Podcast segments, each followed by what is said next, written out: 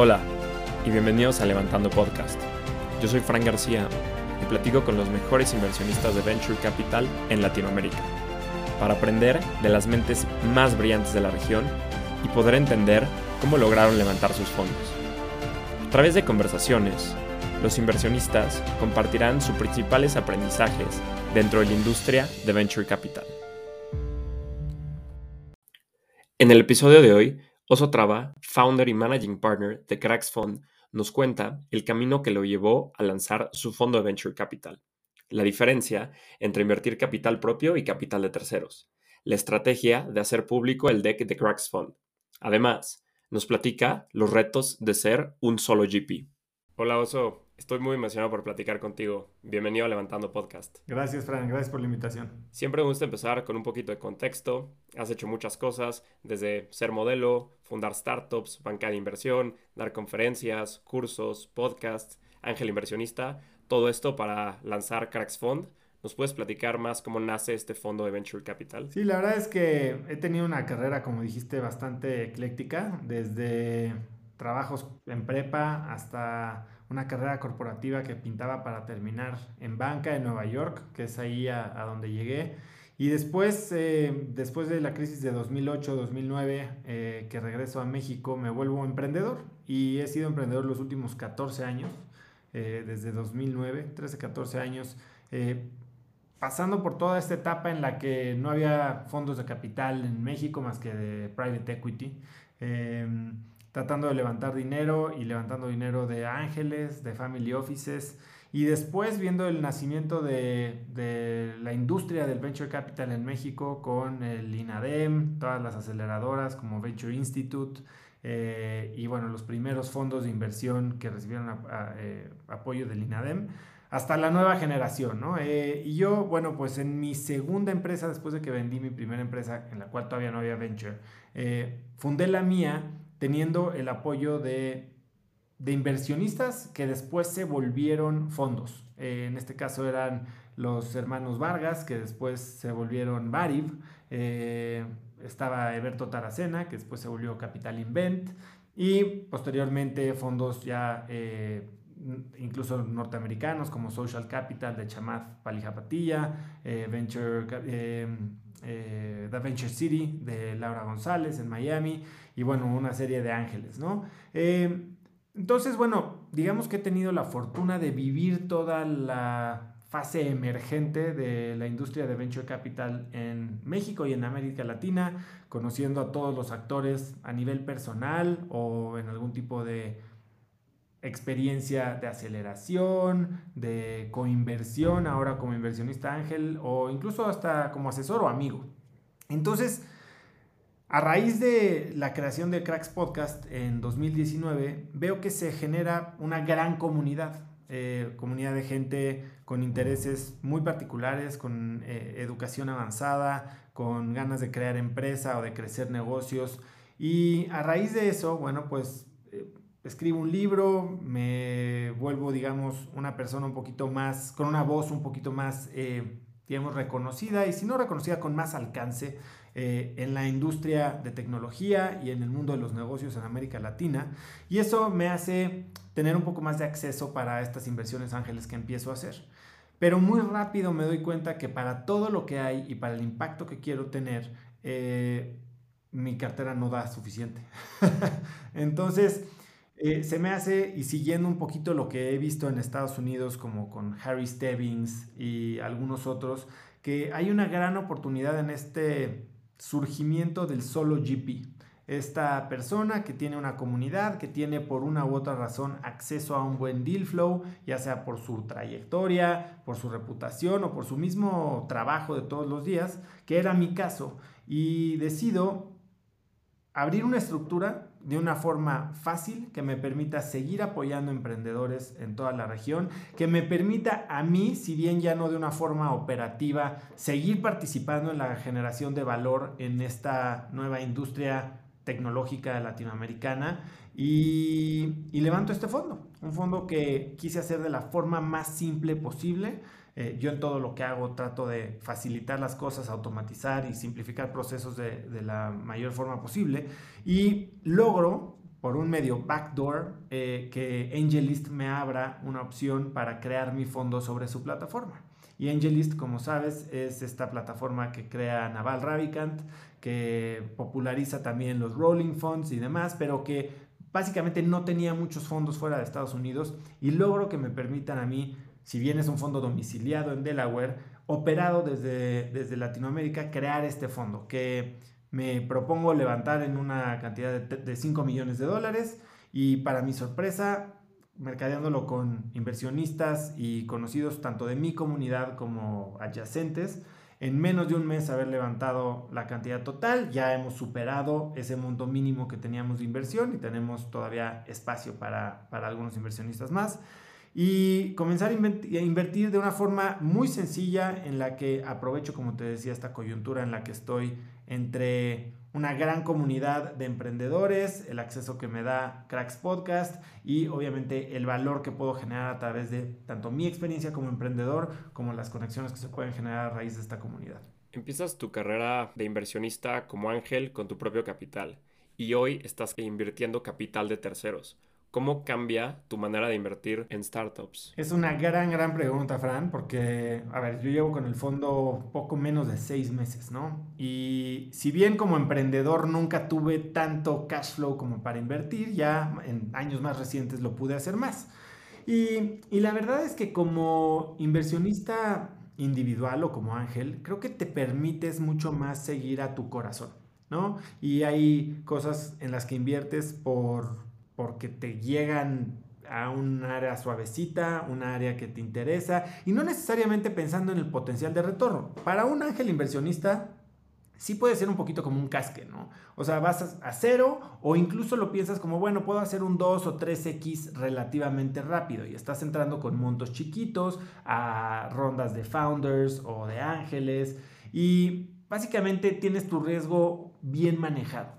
Cuando estás manejando dinero de terceros. La cosa cambia. Pensé que iba a ser lo mismo y muy rápido, muy rápido me di cuenta que no podía ser así. La primera razón por la que cambia es obviamente porque tienes que ser mucho más inteligente y diligente en cómo piensas de tu portafolio en general y no necesariamente de cada inversión en lo particular. Y cuando piensas en la inversión en lo particular, tienes que a fuerzas verlo en el contexto del portafolio porque estás buscando estos, como le llaman, fund makers, ¿no? Entonces la gran pregunta que te tienes que hacer es, este, ¿esta inversión me puede regresar el fondo? Porque si es solo un 3 o un 4X que como un ángel pudo haberte hecho sentido, pues al fin es lana que cae a tu bolsa y dices, qué, qué padre. En el contexto de un fondo, un 3 o un 4X eh, verdaderamente puede ser desastroso.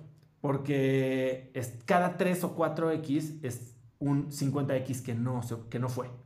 Y como fund manager, al menos en Venture, estás apostándole o estás intentando encontrar estos 50X que puedan compensar por los que se van a ir a cero, que van a haber varios invariablemente. Preparando la entrevista, platiqué con Javier Martínez Morodo y me dijo que eres muy duro y riguroso al momento de invertir en startups. No cualquiera la pasas a la siguiente ronda. ¿Qué características buscas en estas empresas que eventualmente van a ser estos fund makers? Mira, eh, por ejemplo, tuvimos esta conversación Javier y yo el fin de semana pasado. Él invirtiendo como ángel y yo como inversionista institucional o profesional. Y él, yo, es alguien que admiro mucho, es un gran inversionista, una persona muy inteligente, además de un tipazo y un gran comunicador. Pero se volteaba y él, como me está dando deal flow, y yo muchas de las que me pasa, decido no invertir, eh, me decía, es que me estoy sintiendo que estoy invirtiendo a lo güey, a lo loco, ¿no? Y, y, es un poquito lo que te pasa cuando eres ángel. Medio que lana que tienes o que llegó medio fácil, pues fácil se va y mientras nunca te acostumbres a tenerla, entonces te quedaste igual. Y eres un poco más desapegado con tu dinero. Como inversionista profesional no te puedes dar el lujo de hacer eso, ¿no?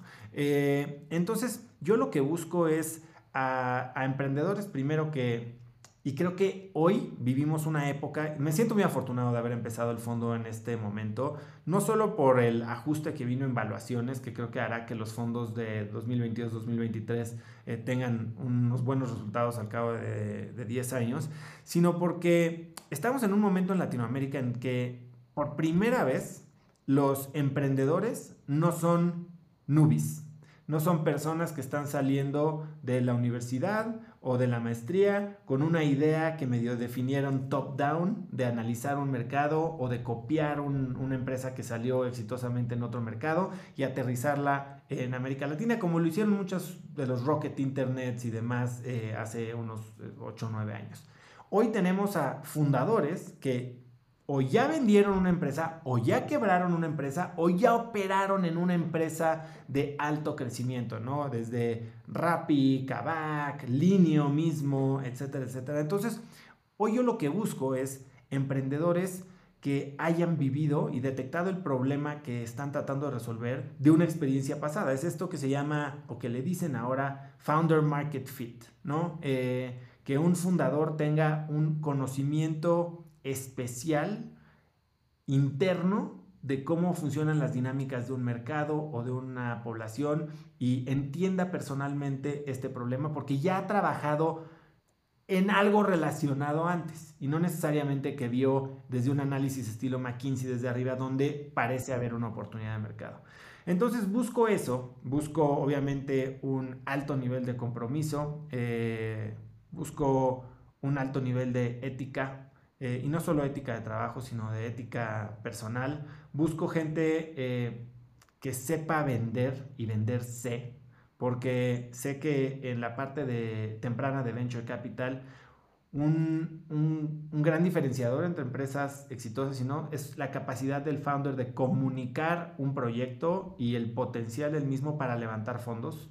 Tienes a founders que simplemente eh, no entienden bien cómo comunicar su visión o incluso su visión es tan laxa que cuando les das una opinión contrastante, rápidamente cambian su punto de vista, que no está mal cambiar tu punto de vista, pero no cuando se habla de los fundamentales de tu negocio, ¿no? Y si eres alguien con poca visión o con poca eh, determinación, entonces va a ser difícil que comuniques ese sueño con eh, la fuerza suficiente para seguir levantando dinero, que al final del día es el nombre del juego. Eh, y busco obviamente posicionar mis inversiones en negocios en los que, ahora sí que como dicen, no me des, pónganme donde hay. Y donde hay es, eh, hemos visto que hay varias industrias en América Latina que jalan el 60-80% del capital. Eh, en los tiempos recientes puedes hablar de e-commerce y plataformas relacionadas, puedes hablar de fintech definitivamente, tanto SaaS como lenders, eh, y bueno, en los años recientes PropTech, aunque se ha enfriado un poquito. Entonces, bueno, trato de ver tamaños de mercado, obviamente esto de Founder Market Fit, la determinación y ética de los equipos y que sea algo que sinceramente ahí es donde entra un poquito el ángel que hay en mí, eh, que me emocione, ¿no? Que me emocione y en lo que yo creo que puedo entender suficiente de la industria como para agregar valor. No, no me presento como alguien que se las sabe todas, al contrario, yo soy un eterno ignorante y aprendiz.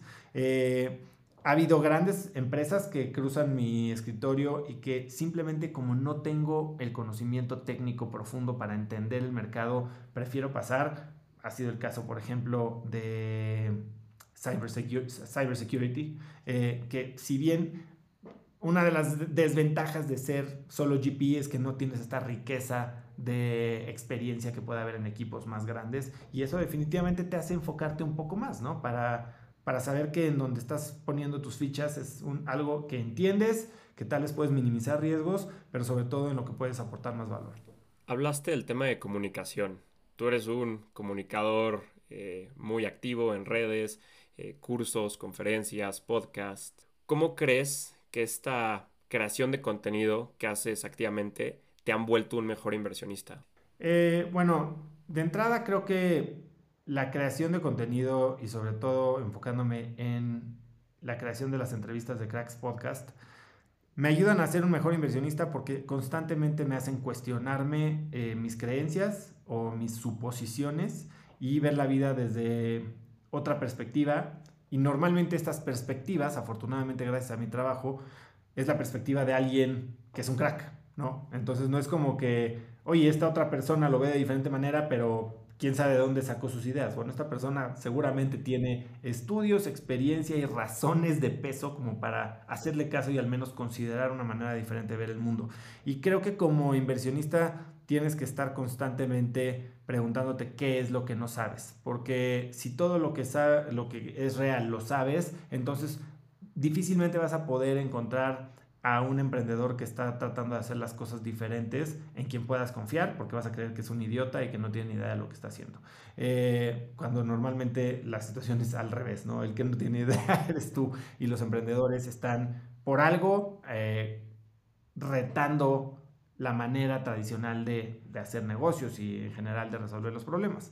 Entonces yo creo que estar constantemente retando tus creencias, eh, alimentándote de nuevo contenido, de nuevos puntos de vista y, y, no necesariamente relacionados a la industria per se, es una gran fortuna y creo que los mejores inversionistas no necesariamente tienen que ser comunicadores para hacer esto, sino que hacen una práctica de siempre estar aprendiendo y de siempre estar retándose a sí mismos y a sus, sus eh, posturas. ¿A qué fondo de Venture Capital admiras? Uf, este, hay muchos, ¿eh? ¿eh? Me gusta mucho, por ejemplo, lo que está haciendo Canary en Brasil. Y bueno, pues ya subsecuentemente con Atlántico, que Julio Vasconcelos lo ha tenido en el podcast. Eh, alguien a quien, de quien hay dos fondos que me gustan mucho sus portafolios eh, domésticos, por ejemplo Nazca, que ahí, ahí el balance entre los dos socios pues es muy bueno, uno muy técnico, otro muy futurista y soñador y echado para adelante. Y bueno, creo que han tenido la visión y la disciplina también para, para tomar riesgos y les ha pagado muy bien. Eh, Cometa, que es la evolución de Variv, que son inversionistas míos, también han tenido también situaciones difíciles que han, que han pasado y hoy tienen uno de los fondos eh, que también más me gusta. Eh, está Dila, que también ha evolucionado mucho porque pues eh, Dila con Ale pues empezó haciendo inversiones no tan tech y ha aprendido de la industria y hoy tiene los fondos más grandes del país. Eh, entonces, bueno, hay, hay, muchísimos que me gustan en la región, eh, pero definitivamente yo creo que esos son de los cuatro que más me llaman la atención. Y bueno, en Estados Unidos hay millones, ¿no? Oso, eres solo GP, o sea, eres el único que está ahorita detrás de Cracks Fund. ¿Cómo manejas tu tiempo? O sea, constantemente eh, veo en redes que estás dando conferencias, viajando mucho, Cracks Mastermind, estás muy involucrado en Dumo Labs. ¿Cómo le dedicas el tiempo al fondo, a, hacer sourcing, a ayudar a las empresas de tu portafolio? O sea, ¿cómo eres eh, eficiente en distribuir tu tiempo que le dedicas a Cracks Fund? Sí, afortunadamente digo, eh, la visibilidad que me da todo lo demás que hago hace que el deal flow venga, ¿no? Y las relaciones que estoy teniendo hacen que tenga mucho deal flow inbound sin necesidad de estar ahí tratando de estar en todos los eventos y poniendo la cara porque la cara está puesta ahí todas las semanas en los celulares de decenas de miles de personas y eso es una gran bendición. Ahora, sí separo slots, yo todo lo manejo en mi vida a través de slots, ¿no? Eh, y, tratando de eficientar todo. Eh, slots en los que dedico horas al fondo, eh, reviso decks en cualquier segundo en el que estoy, ya sea en el coche, en el avión o sea, tomo notas, uso un CRM que me permite tener la información muy centralizada y entender muy fácilmente qué es lo que me gusta, qué no me gusta y, y, y regresar a, a, revisar mis notas que se llama Affinity. Eh, eh, no, es un, no es un software barato, pero me ayuda muchísimo y se enriquece también de bases de datos eh, además de todo lo que yo le meto. Y bueno, pues, trato de ser muy conciso en qué empresas sí quiero explorar más.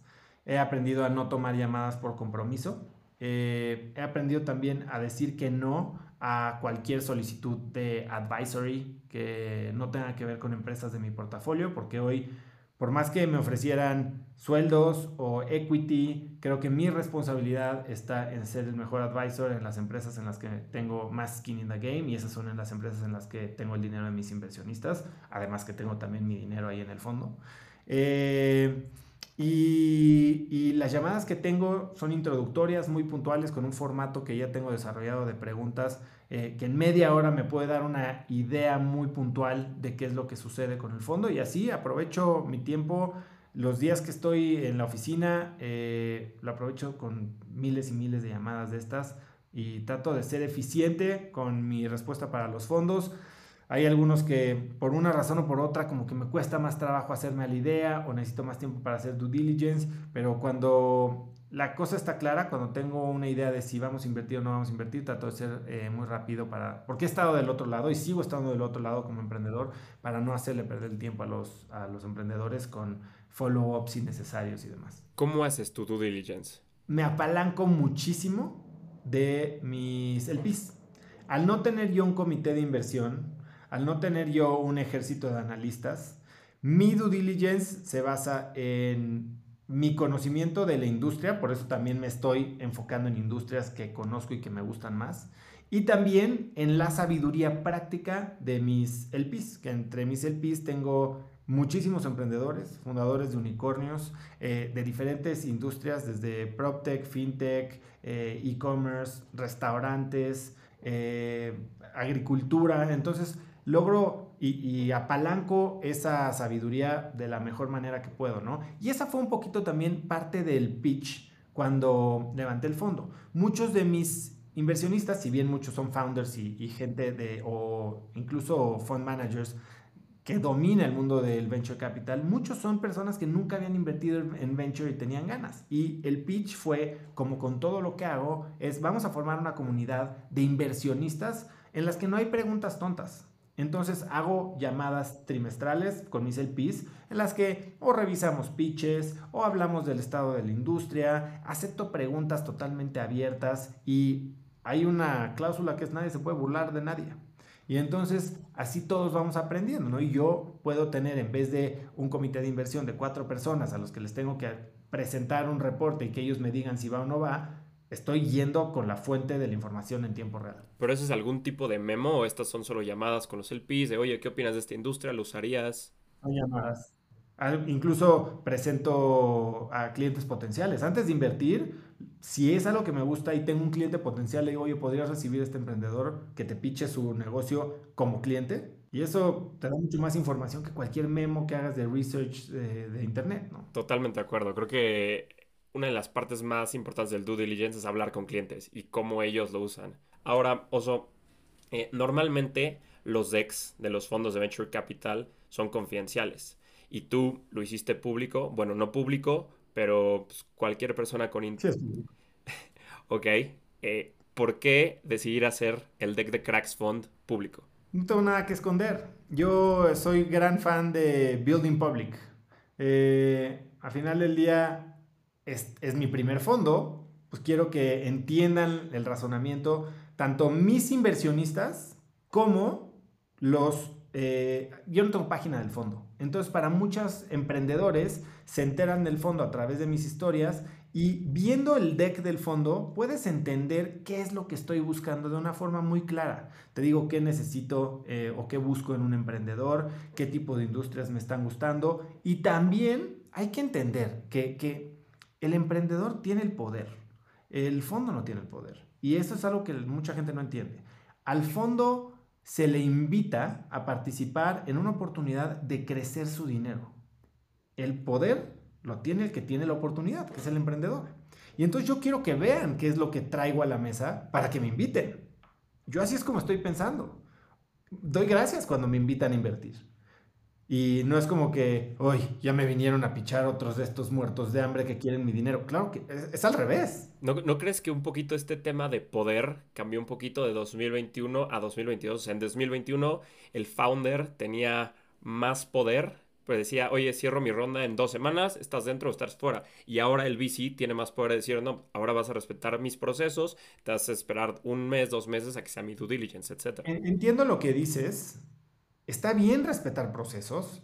Tampoco está bien, creo, eh, este, esta dinámica de jugar con la escasez y, el FOMO para entonces cerrar rondas que tienen menos sustento.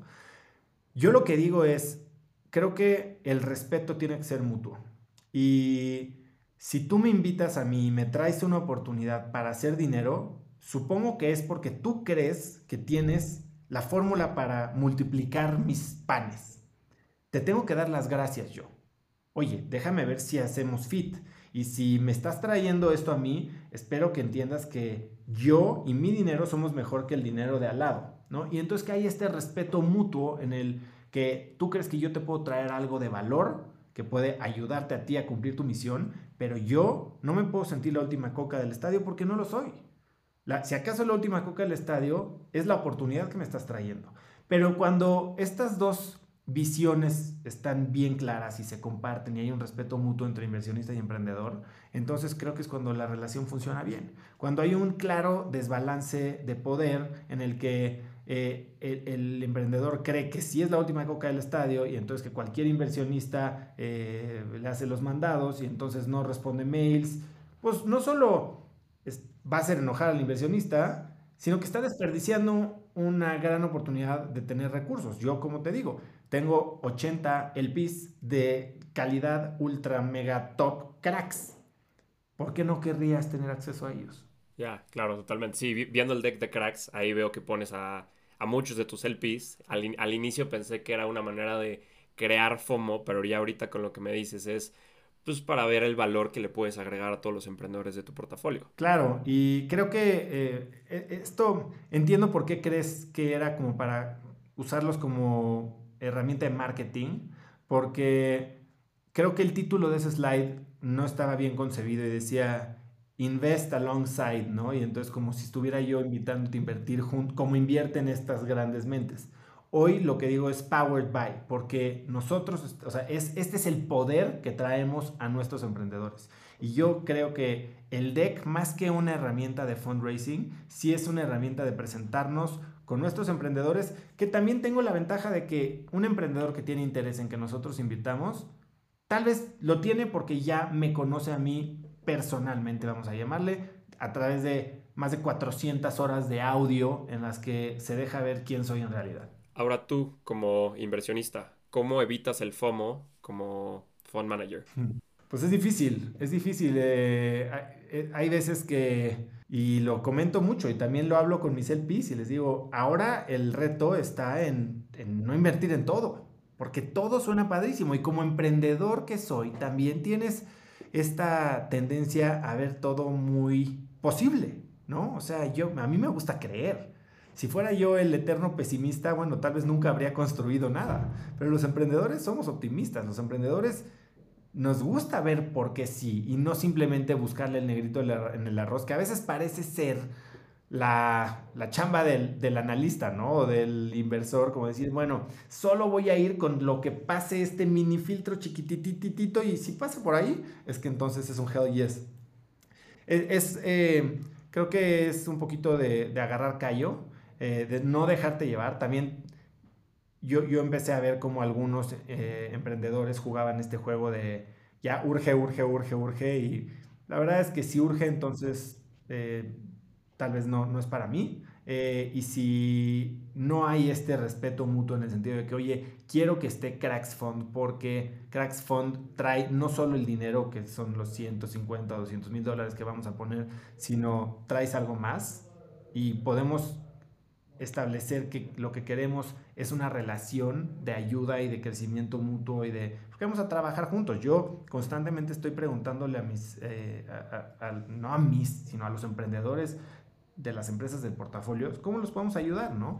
Y es tratar de estar frescos en la mente de ellos por si necesitan ayuda, porque sé que tampoco quieres un inversionista que esté ahí como helicóptero, diciendo, ¿qué te ayudo? ¿Qué te ayudo? ¿Qué te ayudo? ¿No? Pero sí quiero que sientan que estamos disponibles. Claro, no, totalmente de acuerdo con esto que dices de es el por qué sí. O sea, hace poco veía un tweet, no me acuerdo de quién, de, un VC famoso en Estados Unidos, que es tú como inversionista tienes que encontrarle por qué sí voy a invertir, sino el por qué no. ¿Por qué no? Puedes encontrar 80 mil peros para no invertir en una startup. Ahora, ¿Qué opinas eh, sobre las valuaciones de entrada? ¿Qué tan sensible eres a, precio? Creo que sí, sí me he vuelto un poco más sensible. A ver, yo oía a Marcelo Claure decir, en el 95% de las empresas que lleguen a tu, a tu análisis, la evaluación va a importar. ¿no? Y ahí es donde tienes que entender que es parte del múltiplo, ¿no? Entrar a una evaluación baja, pues hace que tu múltiplo pueda ser más alto. Y eso es lo que quieres, ¿no? Este 50X, este 100X. Pero lo que no puedes permitir es que por valuación se te vaya el siguiente Nubank, el siguiente Bitso, el siguiente Kavak. Eh, es bien difícil saber cuál es el siguiente Nubank, ¿no? Eh, y, el tema es que Yo, después de platicar con Federico Antoni, también hablábamos de, ok, ¿por qué no en vez de fijar un tamaño de cheque, fijas un, como lo hacen fondos, digamos, ya de etapa un poquito más avanzada, serie A, serie B, que fijan, un, un ownership target mínimo. Y entonces yo estoy pensando en un ownership target de un 1% en el momento en el que entramos nosotros. Y, eso un poquito define el rango en el que nos vamos a mover, ¿no? Idealmente me gusta entrar en valuaciones sub 10. Eh, hemos invertido en valuaciones bastante más altas, en etapas con más, más eh, tracción, eh, pero es bien diferente lo que estoy viendo hoy que hace 6 u 8 meses cuando apenas estaba empezando a planear el fondo, veía PowerPoints de 40 millones de dólares. Hoy esos PowerPoints valen 4. Sí, totalmente. Hoy ya es un mundo diferente y quiero hablar de la confianza contigo. ¿Qué pasa cuando una empresa de tu portafolio ya no tiene tu confianza, pierdes la confianza ya sea en el emprendedor o en el negocio? ¿Qué es lo que haces? No me ha pasado. Eh, no me ha pasado porque llevo relativamente poco invirtiendo con el fondo. Eh, yo soy alguien que, de los que digo, yo veo para, no, no, no veo para creer, sino creo para ver. Entonces, si ya invertí en ti, tienes toda mi confianza. Cuando alguien pierde mi confianza, y no solo en mi portafolio, que espero que no pase, pero normalmente la pierde for good, ¿no? Eh, ¿Qué haría? Pues probablemente tratar de ver si, si hay algo que se pueda hacer en términos de liquidar esa posición, que no, no, siempre es una opción, pues tal vez la, buscaría liquidar. Eh, y si no, bueno, pues es aprender de, de la experiencia y tratar de no volver a cometer el error. Oso, llegamos a la parte final de la entrevista, donde te voy a hacer unas últimas preguntas, donde te pido que la respuesta sea lo más breve posible. ¿Preparado? Claro. ¿Cuáles son las tendencias que más te emocionan como inversionista? La descentralización de las finanzas. ¿Qué harías para fomentar las inversiones en los fondos de venture capital de la TAM? Primero fomentaría la, la, eh, ¿cómo se dice? Financial literacy, eh, la educación financiera. Creo que la gente no tiene que pensar en invertir en venture capital ahorita, tiene que pensar en invertir, punto. ¿Generalista o especialista? Eh, creo que es generalista con especialización eh, en, algunas áreas. ¿Qué consejo le darías a un first time fund manager? que me lo den a mí. que no se dejen llevar por el FOMO, que, que no lo haga por moda. Eh, la verdad es una responsabilidad bien grandota tener la lana de los LPs y que los respete. Y por último, ¿cómo ves a Cracks Fund dentro de cinco años? Cinco años, aunque puede pasar muy rápido. Yo lo veo, bueno, ya obviamente fully deployed. Eso yo creo que va a pasar para finales del 2023. Tal vez algunos follow-ons eh, más allá de eso. Eh, lo veo como un fondo que ya tenga claros indicios de éxito. Cinco años creo que puede dar algo de visibilidad sobre eso. Y, como una comunidad de, inversionistas que están contentos y que han empezado a invertir en otras cosas, ya sea a través de algunos SPVs en las mismas empresas del portafolio, o quién sabe, yo no sé si haya un, un Cracks Fund 2. Creo que es eh, demasiado temprano como para jugar ese juego. Oso, muchísimas gracias por la plática. Disfruté muchísimo platicar contigo. Muchas felicidades por Cracks Fund y todo lo que has construido alrededor de Cracks eres un crack y muchas gracias. Muchas gracias a ti, Fran, eh, y espero ahí coinvertir juntos pronto. Este fue un episodio más de Levantando Podcast. Si te gustó, no dudes en recomendarlo. Para más contenido, nos puedes seguir en Instagram, Twitter y LinkedIn como Levantando Podcast.